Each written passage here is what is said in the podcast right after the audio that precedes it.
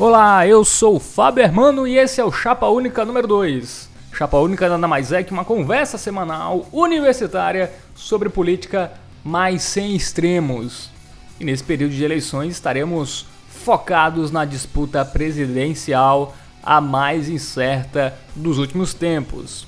Nessa semana vamos falar sobre Fernando Haddad, finalmente confirmado como candidato à presidência pelo PT já que a candidatura do ex-presidente Lula foi impugnada. Haddad teve nesta sexta-feira a prova de fogo, passando pela sabatina inquisitória do Jornal Nacional.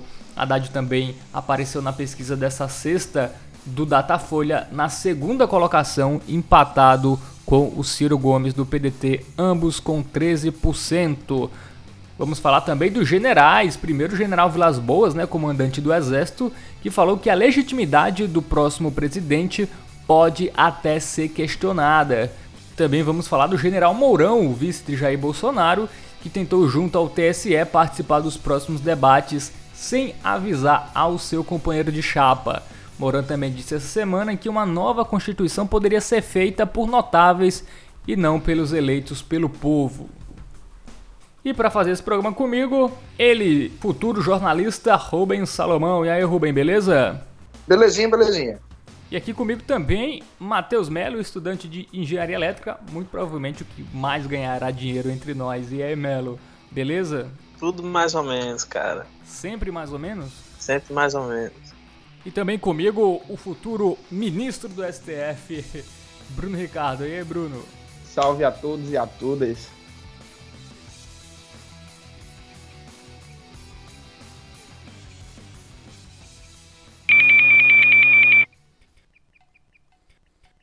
Vamos começar, né, falando do Fernando Haddad. Fernando Haddad, que confirmado como candidato à presidência pelo PT, né, o que já era esperado desde sempre, mas só foi confirmado agora. O Haddad que participou da sua grande aparição pública, né, após essa confirmação que foi a sabatina inquisitória do Jornal Nacional. Quero começar contigo, Rubem, para analisar, né, essa sabatina, esse, essa maneira de entrevistar os candidatos e também que tu comentasse como o Haddad se saiu.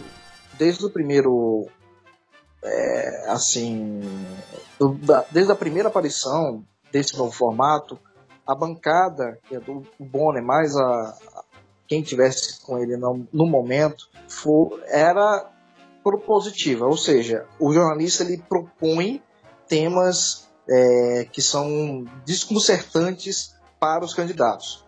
2014 teve isso, todos os candidatos reclamaram dessa postura, porque nunca tinha feito, a Globo nunca tinha atacado diretamente os candidatos, não somente de um espectro partidário, mas todos.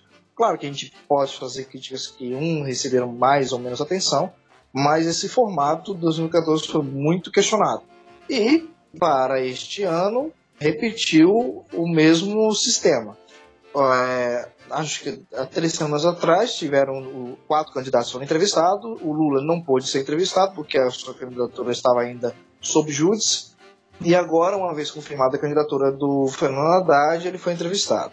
E aí a gente pode perceber algumas coisas interessantes. Primeiro, todos os candidatos, os quatro que foram, inicialmente foi o, o Bolsonaro?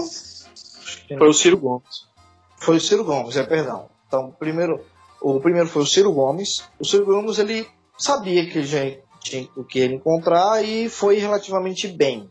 Depois foi o Bolsonaro, que aproveitou e fez um fez o que ele tinha que fazer, que é colocar a, a, o, seu, o seu jeito como o arquétipo da sua candidatura e foi relativamente bem também.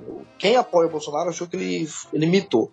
É, o de, logo depois foi o Alckmin, que foi muito sem sal, foi algo. A Globo não, não é que ela não, não bateu, é porque não tinha o que bater. Então foi um pouco complicado. A do Alckmin teve um, não foi tão bom. E a Marina Silva, que também não foi, até mesmo para os partidários dela, foi algo que não se desenvolveu muito bem. Porém, o minuto final dela foi considerado o melhor. Ao meu ver, e acho que a, as pessoas que eu conversei o minuto final dela foi o melhor entre os três entre os quatro candidatos até o momento. E aí, obviamente, todos estavam esperando o grande embate do PT com a Globo, porque a, os, os petistas colocam a Globo como um órgão de mídia oligárquico da família Marinho, que é alinhado aos interesses de uma elite, em que mesmo quando o PT estava no governo, teve que se adequar à pauta da Globo. E aí vem o quesito interessante desse jogada. A Globo claramente apoiou os processos de impeachment, dando uma cobertura até um pouco maior do que seria o ponto, mas ela atendeu o anseio de uma parcela da população, insuflada ou não partidos, isso a gente discute em outro momento.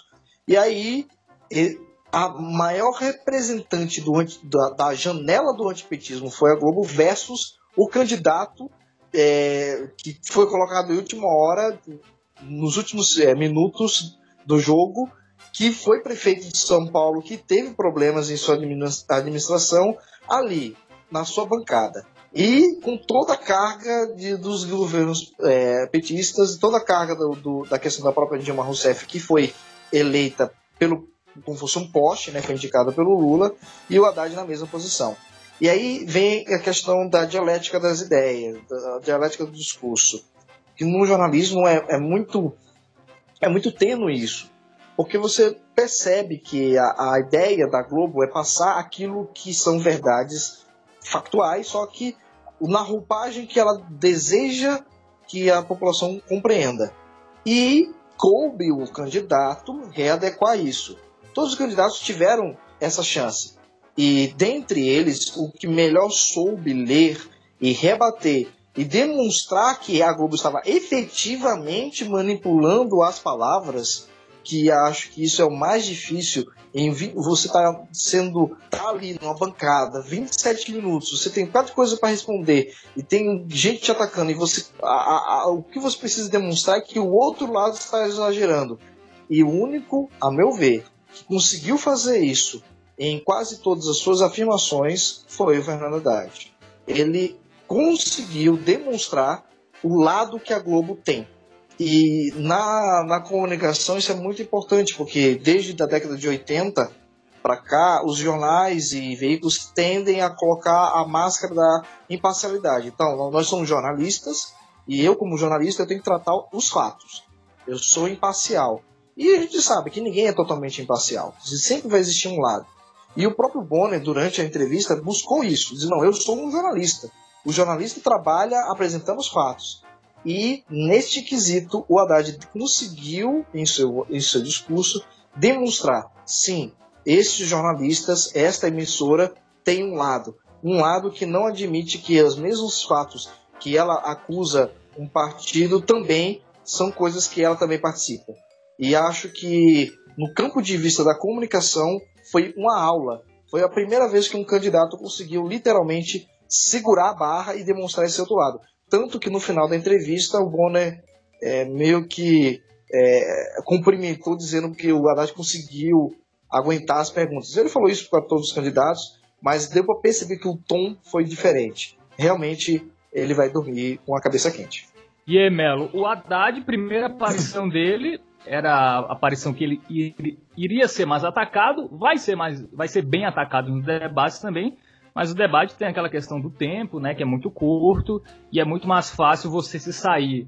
Essa primeira aparição do Haddad, dado já que ele já empata com o Ciro é, na pesquisa da Datafolha que a gente vai detalhar daqui a pouco. Na verdade, eu vou falar agora os resultados que saiu agora também no Jornal Nacional essa, essa pesquisa que dá o Jair Bolsonaro ainda em primeiro, né, 26%. Na segunda posição estão empatados Ciro Gomes do PDT com 13 e o Haddad crescendo 4 pontos percentuais, subindo de 9 para 13 na semana que ele foi anunciado oficialmente como candidato do PT. O Alckmin variou de 10 para 9 e a Marina caiu e tem agora 8%. Haddad, franco favorito ao segundo turno, Melo? Eu, eu creio que é, as pesquisas já. Não as pesquisas, mas o, o, o fator Lula já, já apontava que o candidato do PT teria grandes chances de ir ao, ao segundo turno. Dessa nova pessoa a gente pode concluir basicamente que, que a candidatura de Marina, a meu ver pelo menos, acabou. 8% é, é, é difícil ela recuperar, até porque ela não tem de quem arrancar votos, ela, ela se contrapõe ao, ao sistema, mas meio que o sistema prevaleceu, porque você tem primeiro primeira colocação Bolsonaro e na segunda colocação agora dois, dois integrantes, digamos assim, do campo da esquerda, um mais moderado seria o Ciro, um outro menos moderado, mas também não muito radical, o, o Fernando Haddad. É, se eu uma, um, sobre a, a, Sabatina eu não teria muito a acrescentar no que o Rubens falou. Um fator que eu acho, um fato que eu acho muito interessante é que se você fosse olhar um ano atrás, é, ninguém diria que o Fernando Haddad seria o candidato do PT. Inclusive você tem inclusive entrevistas do, do, do Lula falando que tem, teria gente na fila, digamos assim. Ele usou essa expressão na fila com preferência em relação a Haddad. Você tem o Tasso Gereissati, Tasso não, perdão, o Tasso que tinha sido governador do Rio Grande do Sul, você tem o Jacques Wagner, que tinha sido governador do, da Bahia, é, eu, e de alguma eu... forma que eu não consigo compreender, o Haddad furou essa, essa fila e de repente se consagrou como, como candidato do PT e com grande chance de ir ao segundo turno. Melo, eu acrescentaria só essa sua informação que Lula apontou quatro pessoas como possíveis candidatos e nenhuma das quatro seria Haddad. Ele foi bem fato nisso, nisso que a lista que ele imaginava, pelo menos à época, não incluiria o Haddad. Ele sequer era uma opção. Um apontamento rápido. Sabe por que hum. o Haddad foi escolhido? Porque é mais limpo. Eu, eu, eu é não, iria por esse, por esse lado. Eu creio que ele foi escolhido por ele ser o mais moderado, na verdade. Ele era o mais distante durante todo, inclusive durante o processo de impeachment da Dilma, e os fatos mais recentes, ele nunca colocou-se como, como aquela figura padrão do, do PT. Ele, por exemplo, em entrevista ele a, a jovem, ao programa Pânico da Jovem Pan, ele chegou a dizer que o impeachment poderia ou não ser um golpe, dependendo de como você analisava, enquanto o padrão petista era declarar aquilo claramente como um golpe de Estado. E ele sempre foi, foi muito cauteloso nas palavras que ele escolhia. Eu acho que, que o PT tentou meio que recuperar aquela coisa que ele tinha no governo Lula, que é de ser conciliador. Inclusive, tudo que o Haddad faz é tentando remeter ao governo Lula. Tipo, tem espaço para todo mundo, a gente consegue colocar todo mundo, vai voltar a ser como, como era antes. Ele, ele tenta voltar aquele tom conciliador. O PT tá, tá se apaixonando da radicalização, digamos assim. E exatamente, isso que eu falei mais limpo não é questão de que ele não foi corrupto, tudinho. É mais limpo de todo o processo que está acontecendo. Ele se afastou sabiamente, ele soube falar sabiamente. Tanto é que muitos falavam que o Team seria o Haddad com Ciro, ou, ou Ciro e Marina, ou alguma conjuntura entre esses três, porque realmente são os três mais moderados. Um campo mais à direita, outro um campo centro-esquerda, e o Haddad com uma esquerda progressista um pouco mais moderada sobre a questão do impeachment, até o Ciro Gomes eu acho que foi muito mais veemente sobre, sobre o, essa situação do que, o, do que o próprio Haddad, né? E sobre a escolha dele, eu acho que a retórica do, do Haddad é muito boa e eu acho que isso pode, pode ter, ter sido fiel da balança para o Haddad ter, ter sido escolhido aí para defender o PT e ser a voz do Lula, né? Que é o que efetivamente o Haddad vai ser a partir de agora certamente nessa questão do, do, do impeachment barra golpe, o Ciro era muito mais radical do que o Haddad. Ele chegava a agredir verbalmente diversas pessoas envolvidas no, no processo, algo que o Haddad nunca, nunca fez. Ele conseguiu se desvincular bem da, desse, desse, dessa turbulência de, de ideias e opiniões. É, quero saber do, do Bruno, então, a questão da entrevista, né? Por, Olha, é, realmente você falou muito bem em relação ao formato da entrevista, que é um formato que eu acredito que a população também veja com certo receio, por, porque a, se o candidato for bem e conseguir desviar, vai favorecer muito a figura do candidato internamente, dentro dos seus próprios eleitores. Mas com todos os outros acaba gerando uma certa rejeição se você for ver, é, todo, todos eles tiveram que fazer uma entrevista muito mais defensiva, foram muito interrompidos. É, esse, essa sensação inquisitória que é passada pelo formato é, só tende a beneficiar é, os próprios candidatos e não enriquece em nada o debate. É tanto que você pode ver que, como vocês já citaram, é, a sensação que passa, mesmo para mim, que não sou voto de Haddad, a, a sensação que eu tenho quando Bonner vai lá e, e fala para Haddad que ele aguentou, é uma, uma sensação totalmente diferente. No mais, eu acho que vocês já fizeram as considerações necessárias, inclusive elogiar a boa retórica e o bom discurso, inclusive, é, mais pacificador, mais conciliador de, do candidato Haddad. É, o Haddad foi muito claro né, na hora de explicar as possíveis contradições do PT. O Haddad foi, foi muito bem. Na sua primeira prova de fogo, ele, ele passou, acho que acima, bem acima da média. Eu queria só, eu queria só apontar uma análise conjunta da obra. Que assim, eu, como jornalista, a gente tem vários grupos, tudinho, mas obviamente um grupo da minha turma, as pessoas que estão mais vinculadas a mim são de centro-esquerda. E muita gente que, que participou ou que tem um, estava mais a, a, apoiando o Ciro. E ex-petistas que estavam apoiando o Ciro. E, e eu escutei de uma, de uma pessoa que ela falou, ela ficou com o coração dividido, porque o Haddad foi melhor que o Ciro então, né, no quesito de aguentar e, e, tendo temas muito mais pesados que o Ciro. O do Ciro foi o Lupe. O, o problema do, do Haddad era o Lula preso. Era a Dilma, o impeachment da Dilma. Então, assim, a carga do, do Haddad era muito maior para ele ter saído muito bem. Então, assim, muitos, peti, muitos petistas e, e simpatizantes da esquerda que estavam meio divididos, meio com, com um certo assim, receio de apoiar a Haddad, porque é, a prefeitura não foi tão bem assim.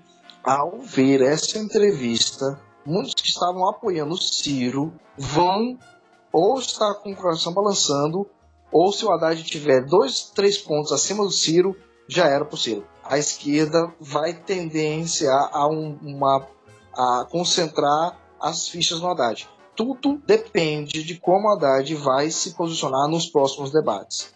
Isso vai ser a cartada. Eu ressaltaria, inclusive, que desde que o Haddad tem 6% dos votos, que votos fiéis do Haddad já eram maiores que o do Ciro. Então a, a tendência é a gente observar um, um, uma, o Haddad vai continuar subindo e uma provável queda do Ciro Gomes na próxima pesquisa. Não só uma provável queda. Você colocou. É, e não só uma provável queda no primeiro turno, como um cenário muito e muito perigoso, muito perigoso para o segundo turno.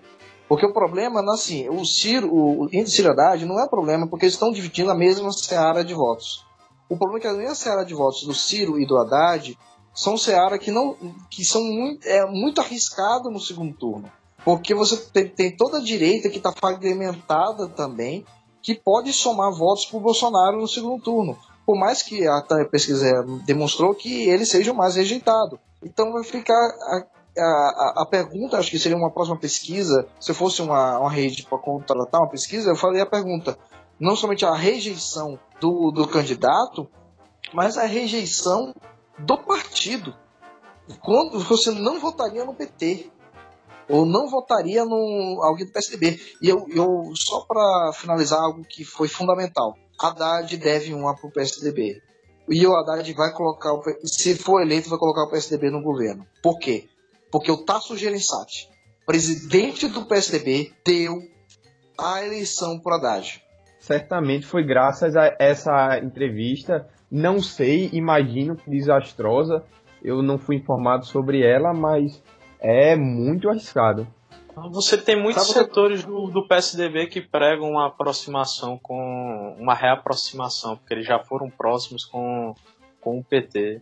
Inclusive o Tasso Gereissati é, é um, um, desses. Você tem o ex-presidente Fernando Henrique que fala que o PSDB com certeza apo apoiaria o PT no segundo turno contra o Bolsonaro. É, é, isso não, não, não é algo mais tão então, mas, mas aí seria ser dito no passado. Não deve Mas, ter sido também uma entrevista desastrosa, digamos assim. Mas também aí você perde a coerência no discurso, né? Porque isso só tende a enfraquecer. Às vezes você é, ir, ir próximo a alguém que é tão. que foi um inimigo tão claro e tão recentemente é muito prejudicial. Você perde a coerência do seu discurso e muitos dos votos que Marina e Ciro poderiam ter é, foram para ele justamente pela falta de coerência do PT. Não, mas é, o PSDB. Sim, mas a questão é, do PSDB. O, então, o, a questão do PSDB é até anterior, porque o PSDB é um, é um rival mais antigo, digamos assim, é um rival mais claro. Ele, ele foi o, o inimigo da polarização é, protagonista, antagonista, que foi incentivado pelo PT. Inclusive, esse antagonismo foi criado pelo PT, ele que começou esse processo de ter essa disputa ideológica muito grande. Eu acho que é uma. É um, é, por mais que você tenha um rival de um espectro político totalmente diferente, porque Bolsonaro é realmente de direita, é uma pessoa que tem uma rejeição muito alta, o PT só tende a se enfraquecer se buscar essa união, pelo menos em tão curto prazo, com o PSDB. Não, mas o PT é, não vai se unir com, com, o PSDB. Não, eu tô falando o seguinte, deixa eu só recolocar o que eu falei. O Sim. PSDB, com essa entrevista do Tasso sinaliza o seguinte, no, pelo menos a visão do Tasso e a visão do PSDB deve ter sido assim, nós vamos dar a chance para o PT. Por quê? Porque eles viram que ter entrado na, numa jogada do Aécio foi ruim, ter entrado na jogada do Temer foi ruim, e eles estão vendo que se o Bolsonaro passa, vai ser ruim também de novo. Porque se o Bolsonaro for, na, na visão que eu percebo do PSDB, que se Bolsonaro for eleito com as pautas que, que o PSDB luta, mas da maneira totalmente errada, ou seja, uma pauta é, mais pa, muito muito distoante do que da, da, da, dessa pauta liberal progressiva do PSDB, então vai ser ruim pra, tanto para a direita que depois do Bolsonaro a, o governo que for ganhar é de esquerda e o PSDB nunca mais vai surgir. Deu para entender?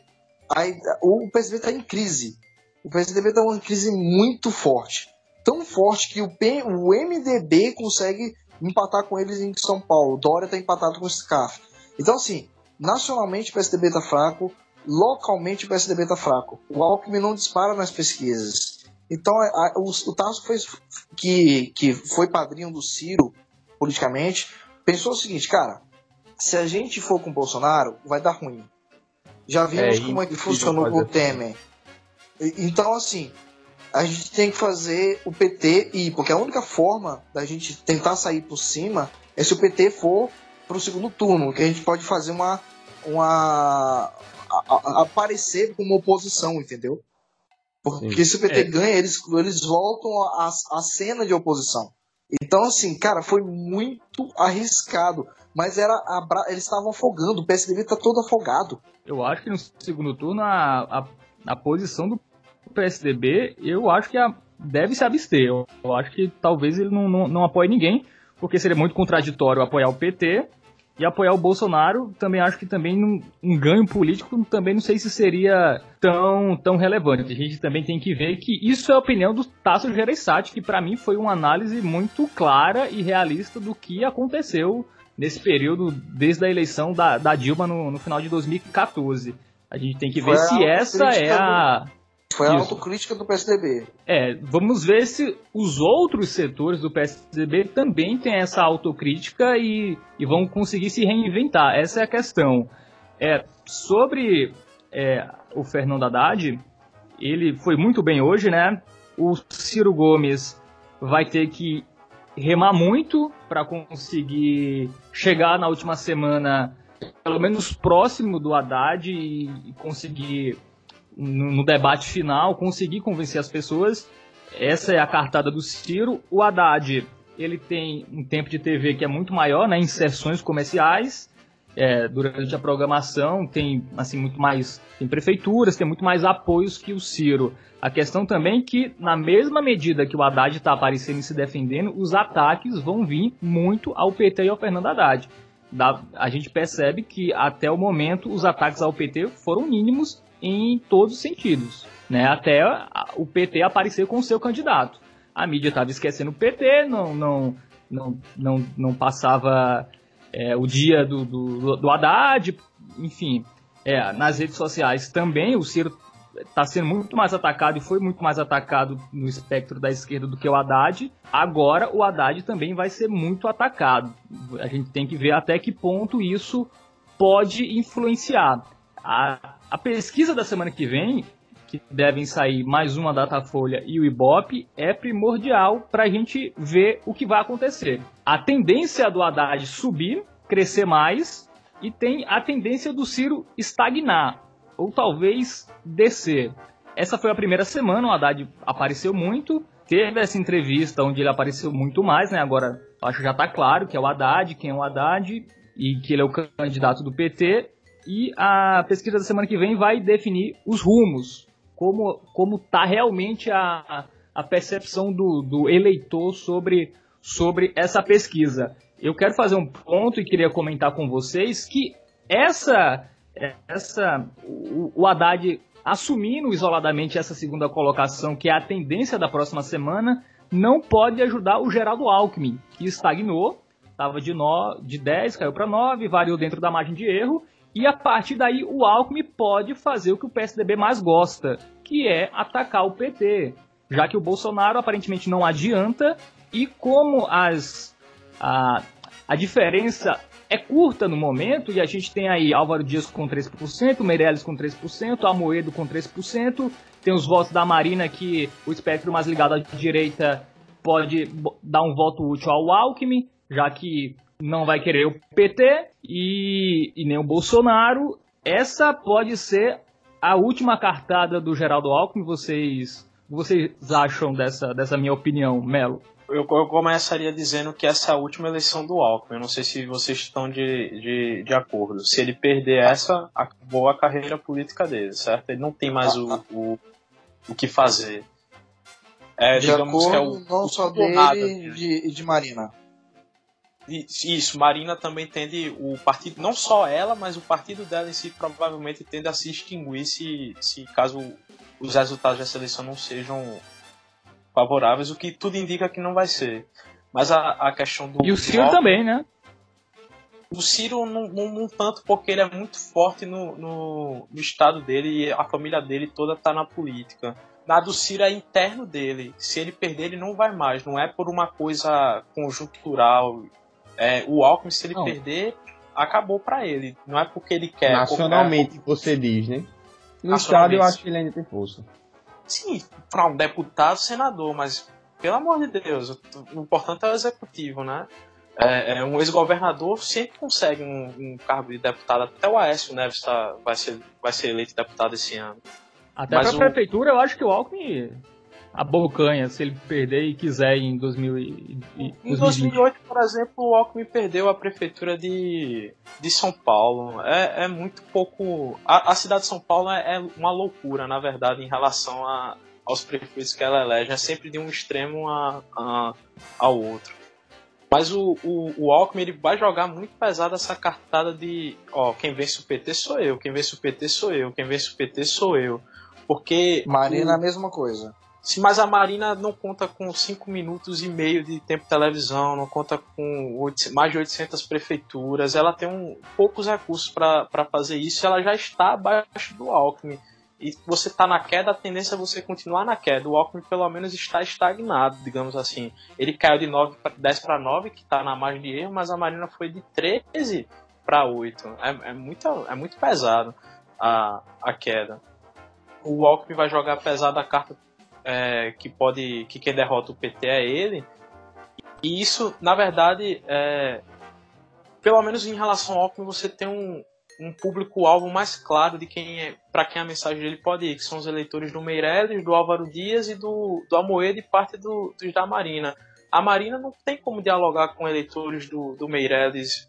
Ela pode até dialogar com os eleitores do Álvaro Dias, mas do Meirelles eles são muito mais próximos do, do, do Alckmin. Como o próprio Temer apontou, quem é a cara do governo é o Alckmin. Então, nesse sentido, eu diria que o cenário mais provável seria até Bolsonaro dificilmente derrete, porque ele tem um percentual muito alto de eleitores fiéis, mas você teria o, o Haddad e o Alckmin disputando a segunda posição e provavelmente o Ciro ficando na quarta colocação, porque agora realmente ficou difícil para ele para ele pegar o Haddad. Bruno, o que tu acha? Tu acha que o Alckmin vai usar essa cartada e pode ser efetivo para ele? já que ele já tem duas semanas de televisão e não cresceu muito, né? Tá mais parado do que crescendo. É, não, eu acho que realmente para o Alckmin fica mais fácil é, esse crescimento do Haddad, porque é, disputar com o, com, com Bolsonaro ele não vai conseguir. Agora, eu estou mais interessado em saber como é, que, como é que a candidatura de Ciro vai sobreviver. A Marina, para mim já é claro, ela já é carta fora do baralho. A questão é quantos votos ela ainda vai conseguir manter, que eu acho que são muito poucos. A, é, essa canibalização que pode haver entre Haddad e Ciro é o que vai definir se Alckmin tem ou não chance de ir para o segundo turno. Alckmin ainda tem muita, ainda tem muito tempo de televisão e eu acho que as coisas não estão definidas ainda. A respeito do, do, do Alckmin, é que muito provavelmente ele não vai ter como se classificar para o segundo turno. Porque se a gente for pegar é, um, se, um crescimento do Alckmin, vai ser necessariamente acompanhado por um crescimento do, do Haddad. Porque chegando na hora H, digamos que você tem um cenário mais ou menos que o Haddad está com 16, pegou 3 do Ciro, o Ciro está com 10, o Alckmin está com uns 15 os eleitores do Ciro irão em massa no PT, é, no Haddad, tentando impedir que o Alckmin se classifique para o segundo turno. Então, como Ciro e Alckmin, Ciro e, e Haddad somados já são 26%, é muito pouco provável que o Alckmin se classifique. Nesse sentido, eu acho que o segundo turno está quase definido como Bolsonaro e Haddad. Claro que ainda existe uma chance para o Alckmin até mesmo para o Ciro, mas eu acho que caminha claramente nessa direção, Bolsonaro e Haddad. É, eu tendo a concordar que o, o Haddad tá com o pé, né? Apareceu, já tá empatado, tem tempo, tem tudo para ir se consolidar ainda mais, né? O Haddad só cresce e vai poder aparecer agora, mas a gente tem que ver também que os ataques vão vir em massa e vamos ver qual vai ser é, a, o que vai ser afetado, né? Esses ataques para cima do Haddad. Eu acho que o Ciro, a chance dele é segurar o um empate técnico até a semana, até o final da semana que vem, né? Até começar os debates e ele conseguir aparecer de novo e, enfim, angariar eleitores. Essa é a chance para mim do Ciro. O Alckmin, eu acho que tem essa chance de bater muito no, no Haddad e, e, conquistar até alguns eleitores do Bolsonaro. Eu acho que isso pode acontecer. Eu não sei se eu estou viajando, mas o, o Bolsonaro está não vai ganhar no primeiro turno e também não vai ficar fora do segundo turno. Não sei se o, o eleitor vai ter essa tática de votar no Alckmin agora, só para tirar o PT do, do, do, segundo turno, uma parcela dos votos do Bolsonaro a uma galera mais pensante que, que, que vai de Bolsonaro, não sei. Pode ser viagem é minha. Isso, Se você, uma coisa que você colocou interessante agora, o Bolsonaro tinha antes da, da facada 22%, ele foi para 26% ficou nisso me parece que esses 4% são possíveis de mudar de, de opinião. Então eles poderiam acabar indo para o, o, o Alckmin. É, sobre o Haddad, é, eu acho que, os, que virão ataques a ele, pelo menos em relação aos outros candidatos, sobre a imprensa é, é muito claro que virão, mas é o tipo de coisa que ele já está acostumado, então só vai se tornar repetitivo. Mas nos debates, não é tão claro que ele vai ser atacado, porque quem participa dos debates? A Marina, o ataque que ela pode dar ao Haddad é meio que o ataque que ela generaliza a todos os candidatos, que é aquela velha política, polarização e tal e tal. O Ciro, ele não vai poder atacar o Haddad com tanta veemência, porque seria um tiro no pé dele também. Ele falou diversos momentos que o Haddad seria o, em um determinado momento, o Ciro chegou a dizer que o Haddad não só era o vice dos sonhos, como também era o candidato dos sonhos. Isso aí está registrado. É, você vai ter o, o, o Meirelles. Na verdade, um confronto que pode ser até favorável ao Haddad vai ser o Meirelles falando que no, na gestão dele do Banco Central gerou 10 milhões de emprego e o Haddad rebatendo dizendo que isso foi no governo Lula. Nesse caso, eu só enxergo o Cabo da Ciolo, sendo que não conta, então você só teria o Alckmin e o Álvaro Dias batendo no, no, no Haddad. Não sei se seria tão prejudicial assim dentro do, dos debates. Eu vejo o seguinte: o, essas pesquisas de quem é que consegue vencer quem no segundo turno vão ser o fator decisivo para o voto útil.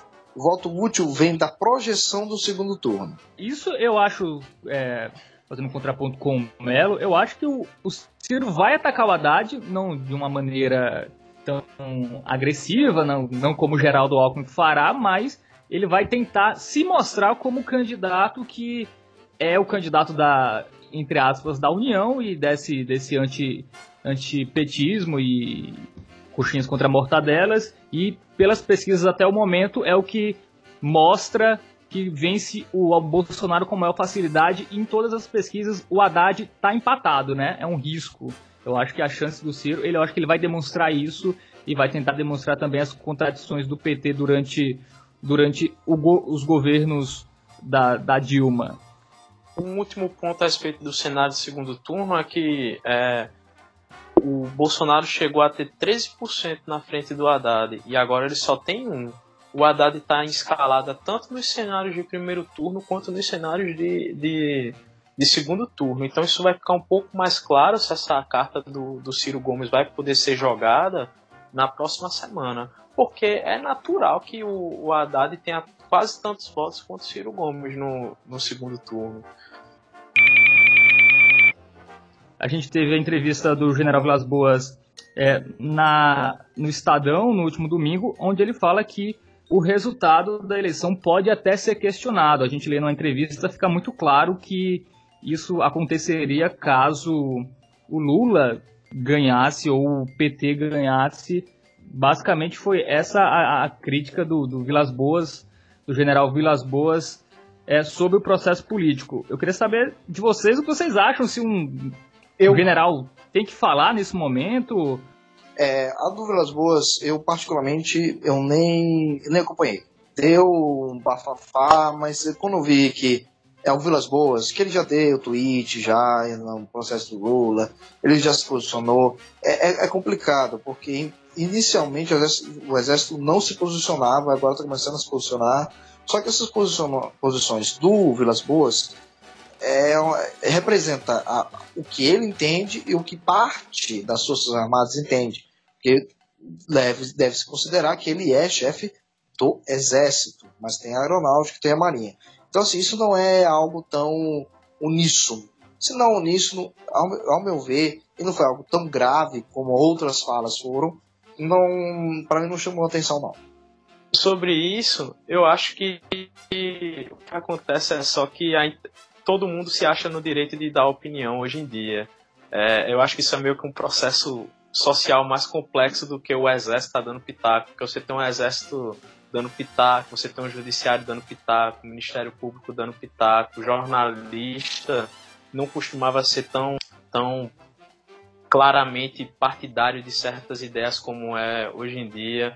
Então acho que. E você tem até mesmo a gente dando pitaco hoje em dia. Eu acho que, que é aquela coisa que o Humberto Eco falou, é, é a internet deu voz aos idiotas e a gente acabou descobrindo que existem muitos idiotas ocupando cargos de destaque no, na nossa república. Só isso.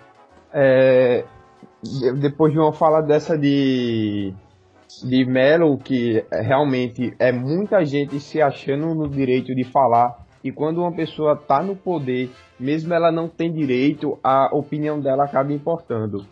O, é, o que eu tenho a falar é que antes de a gente condenar é, o general Vilas Boas, a gente ele realmente fez declarações perigosas, mas a gente também tem que perceber que o exército brasileiro hoje ele já saiu da função de grande de, de um ator na, no teatro político nacional e não só o general Vilas Boas, como outros generais de quatro estrelas, que é o nível máximo do nosso exército, eles já, já se declararam que o exército não tem o menor interesse de intervir. É, eles têm uma visão, o exército tem uma visão muito positivista de que as coisas têm que serem feitas é, de forma legalista, de forma a cumprir rigorosamente as regras. A questão é o seguinte: é, ele não deveria ter falado isso, o exército não deve ser um ator é, nesse cenário político. Mas também é importante de lembrar, apesar deles não deverem falar, eles têm funda é, fundamentos muito bons. Hoje a gente vive uma estabilidade não só política, mas jurídica muito grande. É, recentemente, é, em vários temas, o judiciário é, tomou para si o poder de legislar. É você e, e legislando ainda toma as decisões contraditórias. E apesar de o general não falar isso, as questões que ele traz são muito importantes e, e essas coisas não podem ser esquecidas, não podem ser ignoradas. Vamos falar agora do general Mourão, né? A gente falou do general Vilas Boas, vamos falar do general Mourão, que eu acho que o, o Bolsonaro tem que abrir o olho com ele, hein? Primeiro ele entrou no TSE sem o consentimento do, do Bolsonaro para substituí-lo nos próximos debates. E ele soltou uma ontem que foi que uma nova constituição poderia ser feita por um grupo de notáveis e não necessariamente pelos eleitos. Isso para mim é, é, o começo de uma ditadura. Vocês acham, Rubens? É, eu faço um ponto aí. É, tem vários problemas no, no Mourão. Um, ele é extremamente inteligente. Isso é um problema, um, um problema pro, pro, Bolsonaro, porque o Bolsonaro não é. E assim, o Mourão, ele, um, o Bolsonaro comprou a ideia do Paulo Guedes, que é liberal. O Mourão não é liberal. O Mourão é nacionalista, desenvolvimentista, escola do Exército. Então, assim, várias coisas, até num debate difíceis, o, Mourão desmentiu, tipo, de, é, falou exatamente o contrário do que o Bolsonaro falou no campo econômico. Então, para vocês terem ideia do quão, o quão essa, esse negócio tá tenso. Beleza, aí tem essa, o Mourão pediu para substituir, não consultou o partido do, do Bolsonaro, nem familiares, nem o próprio Bolsonaro, consultou somente o seu partido e o Levi Fidelix, que é o presidente do PRTB, falou: vai, Mourão, beleza. E essa última fala do Mourão foi né, num sentido muito, muito complicado quando você junta com outra fala. Ele falou na entrevista na Globo News que, se necessário, em um momento de conturbação social, era, né, poderia ser o presidente convocar um alto golpe, que é o que o que o Getúlio fez no Estado Novo fazer um golpe em si mesmo, ele juntar o exército e autogolpear-se a si mesmo sem ajuda de ninguém, sozinho. E o, além desse autogolpe, juntando com essa de que o, o presidente poderia juntar notáveis ou presidente, então, presta atenção, é um poder só, o executivo traz para si um grupo de pessoas para fazer uma constituição que vai reger não somente sobre ele, mas também pelos outros poderes. Então é mais uma fragmentação dos poderes. Isso é muito complicado, porque ele está repetindo o Getúlio Vargas. Eu tenho quase certeza que o livro de cabeceira do Mourão é o getulismo. Isso eu fico é, meio dividido, porque assim, é, o Mourão está tá, tá buscando um, um, uma, uma direita conservadora, trabalhista, nacional desenvolvimentista. Ele está indo um, um caminho muito que não existia há muito tempo. E ele é inteligente o suficiente para deixar, para demonstrar que isso existe e que pode ser feito. Ao contrário do Bolsonaro e sua equipe econômica que é altamente liberal. Então, assim, no eventual governo Bolsonaro, Bolsonaro, cuidado com as costas, porque uma facada pode ser da frente e a outra pelas costas. Exa exatamente, Rubens. E aí, Melo, o que tu acha aí do, do general Mourão, que, como o Rubem falou, é um cara extremamente eloquente e inteligente, né? Fala muito bem e essa, essas divergências de pensamento com o Bolsonaro, se o Bolsonaro chegar lá, que eu acho que não vai chegar, pode, pode deixar o país numa situação meio bem estável, né? Olha, eu vou ser muito sincero que eu nunca comprei muito o Bolsonaro como, como um liberal, não. eu acho que a última frase que o Bolsonaro falou sobre, sobre a economia, antes de ele soltar aquela célebre frase que ele não entende nada de política e quem ia resolver isso era o, o Paulo Guedes, era que muitas vezes você privatiza uma empresa brasileira e é a mesma coisa que você está estatizando uma empresa brasileira para a China, porque a China vinha e comprava essa, essa empresa. Então, até hoje, eu não sei se é necessariamente se o Bolsonaro é, é, é um liberal. Eu acho que isso pode até mesmo ter sido uma estratégia para tentar se vender como uma opção válida para o mercado, porque o Bolsonaro ele não subiu tanto depois que ele se declarou como um liberal. Eu não tenho os números exatos, mas eu não creio que ele tivesse muito menos que 16% naquele tempo em que ele ainda era aquela, aquele pensamento bem clássico do exército, desenvolvimento e tal. Inclusive o Bolsonaro declarou que votou em Síria em 2002. É, é, então, e você tem entrevistas dele falando que o Fernando Henrique deveria ser assassinado em 98, coisas desse tipo. Eu não sei se o Bolsonaro realmente é um liberal, então não sei se existe divergência, tantas divergências assim de pensamento dele com o Mourão. É, eu queria aproveitar a metáfora, a referência que Rubem usou ao Estado Novo do é, o alto golpe que Getúlio se deu e fazer outra referência à, próprio à própria ditadura militar a gente tem que lembrar que é, o cenário hoje que se pinta é que foram cinco ditadores sanguinários que, ma que mataram e torturaram todo mundo. Eu não estou aqui para defender a ditadura, mas claramente existiam dois grupos em disputa do exército, um, um pouco mais moderado, que era considerado o grupo de Sorbonne, que seriam os intelectuais dentro do próprio exército, e tinha ali ditadura, que seria mais Médici, assim, o governo dele, Costa Silva, que também foram, é, foram os marcos de, de problemas em relação aos direitos humanos. É, se você for tentar fazer uma comparação é, meio torta, você percebe que, que o Vilas Boas tem essa característica um pouco mais conciliadora, não tem tanto interesse de ser um de ser um ator no cenário político brasileiro, diferente de Mourão e alguns outros que se identificam. E talvez, e se você for novamente, digo, fazer uma comparação como foi o processo da, da, dos nossos governos militares, primeiro veio um grupo mais moderado que para permitir uma, um apoio maior da sociedade e depois veio a linha dura realmente impondo as suas medidas. Seria talvez é, Mourão, nesse caso, é, tentando fazer que a eleição é, se tornasse esse primeiro processo de aceitação popular e, e, já no poder, onde já, já começou esse processo, aí sim ele poderia dar um autogolpe. Isso é uma possibilidade e é muito perigoso você dar poder a uma pessoa que já se declarou é, dis, é, não só disposta a buscar o poder, como a mantê-lo para impor, e, e falo isso no sentido mais duro possível, as suas ideias.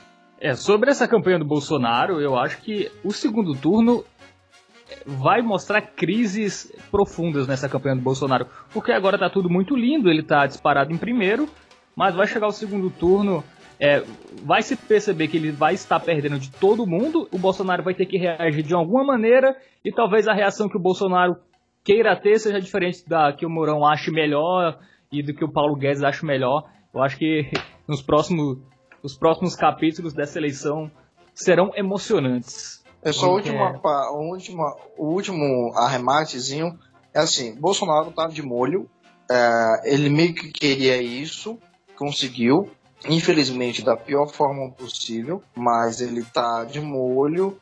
Quem tá fazendo a campanha pro Bolsonaro são seus próprios militantes.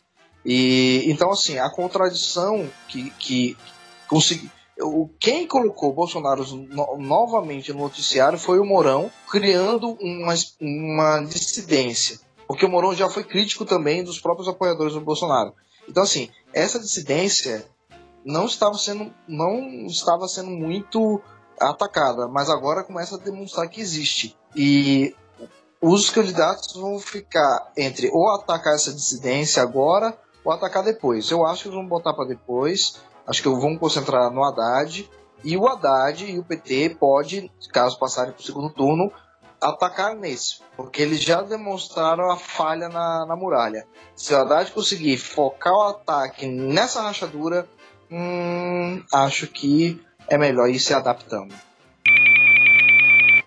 Chapa única número 2 vai ficando por aqui. Vamos às considerações finais, começando com ele, Bruno Ricardo, o liberal mais legal que eu conheço. é, é, realmente um, um, grande elogio, Fábio.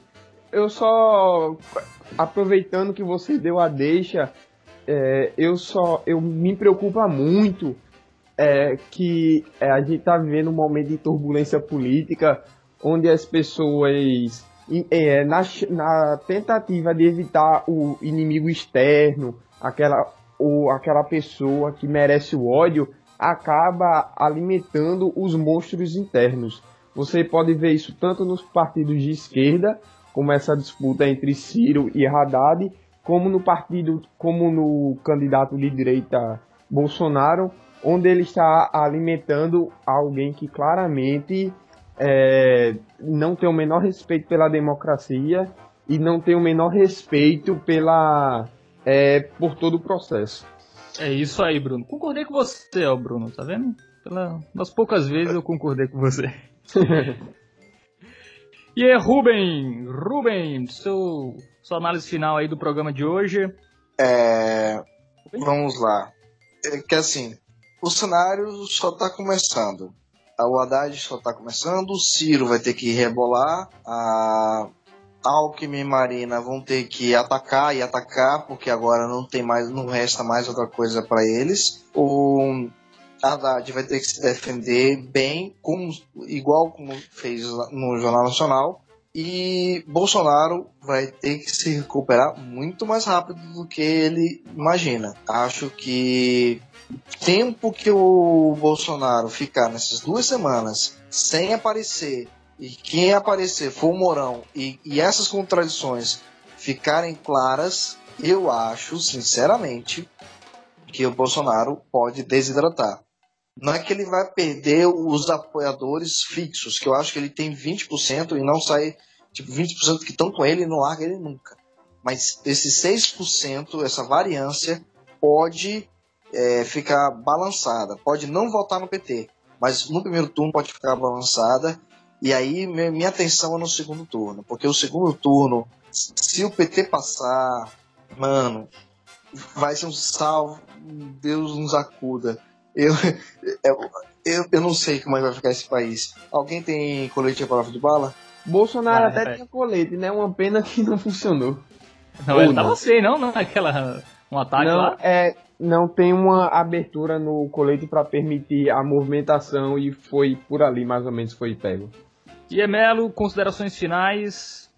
Eu, eu acho que o que se, se desenhava no começo para ser uma das eleições mais emocionantes foi acabando se acabaram se tornando bem previsíveis no final das contas. E o que era para ser talvez a primeira eleição de voto continuou, como nos anos anteriores, sendo uma eleição de veto, como o Bruno colocou, pessoas se movimentando para impedir a propagação de ideias que elas discordam e não impulsionando a propagação de ideias que elas têm. É, e eu creio também que o, os, o grande debate que o país precisa ter vai ficar para 2022, mais uma vez postergado, infelizmente. É, eu acho que ainda tem águas para rolar ainda, né? A gente tem dois na frente, mas dois também que são rejeitados por uma boa parcela da população a gente aí tem Ciro Gomes e Alckmin também na briga, por enquanto, né? O Ciro Gomes que pode ser uma terceira via, eu acho que é a única chance dele conseguir alguma coisa é se mostrando uma terceira via ao extremo ao extremo do Bolsonaro e ao ódio que as pessoas têm pelo PT. Semana que vem vai ser uma semana decisiva para a gente saber o andamento das eleições. As pesquisas, tanto Ibope quanto a Datafolha, vai, vão, vai ser bem interessante acompanhar esses resultados. Então é isso, semana que vem a gente volta com mais um episódio inédito do Chapa Única, todo sábado. Tchau, Bruno. Tchau, Fábio. Falou, Melo. Falou, Fábio. Hasta la vista, Ruben. Hasta la vista.